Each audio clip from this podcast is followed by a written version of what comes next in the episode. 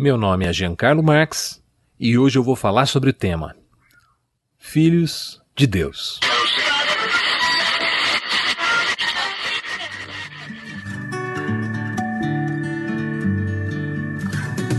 Você está ouvindo da Crentaços Produções Subversivas.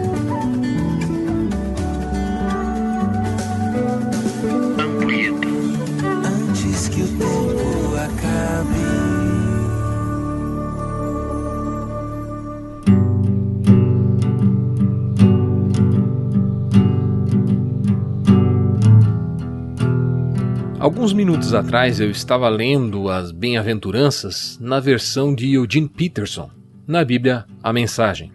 E um verso me saltou os olhos. Diz assim: Abençoados são vocês que conseguem mostrar que cooperar é melhor que brigar ou competir. Desse modo, irão descobrir quem vocês realmente são e o lugar que ocupam na família de Deus. Mateus 5, 9 curiosa escolha de palavras. Se você comparar com as versões que estamos mais habituados a lermos nas nossas igrejas, vai notar que Peterson definiu pacificadores como aqueles que obtêm êxito ao apresentarem o caminho da colaboração, em alternativa à beligerância. E eu confesso que nunca havia refletido nesses termos. Para mim, a figura do pacificador sempre se pareceu mais com aquele pai que, ouvindo os filhos brigarem para decidir de quem é a vez no River Raid, gritava de longe, sem tirar os olhos da churrasqueira: Se entendam logo! Se eu for aí, vão ficar os dois sem o videogame. E a paz se fazia na base da força e do medo. Alguns anos atrás, favelas do Rio de Janeiro foram pacificadas pela polícia militar daquele estado. E o convencimento do valor da colaboração também não parece ter sido a tônica da ação policial naquele contexto.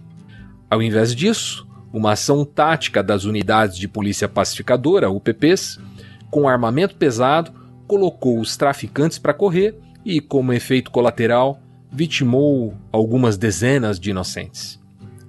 Desses, o caso mais famoso talvez tenha sido do ajudante de pedreiro Amarildo Dias de Souza, que foi detido por policiais da UPP em 14 de julho de 2013 e nunca mais foi visto. Mas como já dizia o poeta, paz sem voz não é paz, é medo. Se no caminho da paz encontramos um rastro de sangue, essa definitivamente não é a paz virtuosa que Jesus louvou nas bem-aventuranças.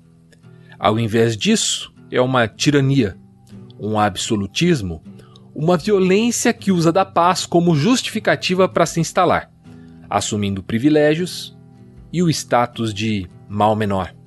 Mas o mal aqui só é menor porque a vítima ainda não foi você ou qualquer um dos seus.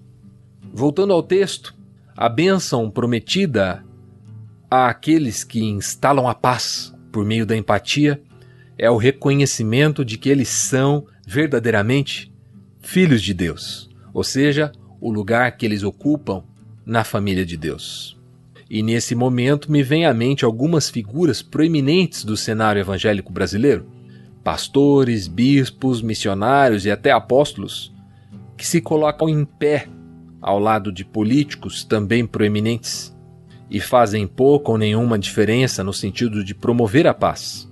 Ao invés disso, eu os vejo inflamando as massas em defesa do tal político, em ataque a outros políticos e até promovendo conflito entre irmãos que não compartilham da mesma admiração ou da admiração pelos mesmos personagens, apontando supostas ameaças no outro campo ideológico e rotulando de adversários qualquer um que não faça coro com seus pontos de vista.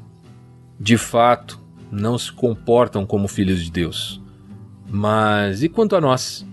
Quanto do nosso esforço tem sido na direção da cooperação e quanto tem visado acirrar os ânimos já tão suscetíveis nesse cenário ultrapolarizado? Eu gostaria muito de ser chamado de filho de Deus, mas reconheço que nem sempre tenho me comportado como um pacificador. Pelo menos não um como o descrito por Eugene Peterson. Que Deus nos ajude nessa tarefa e que nos encontre como conciliadores num mundo tomado de rancor.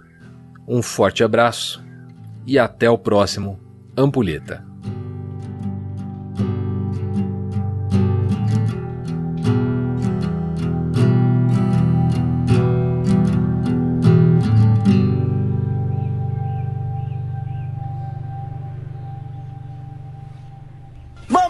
Mamãe! É Deus, mamãe!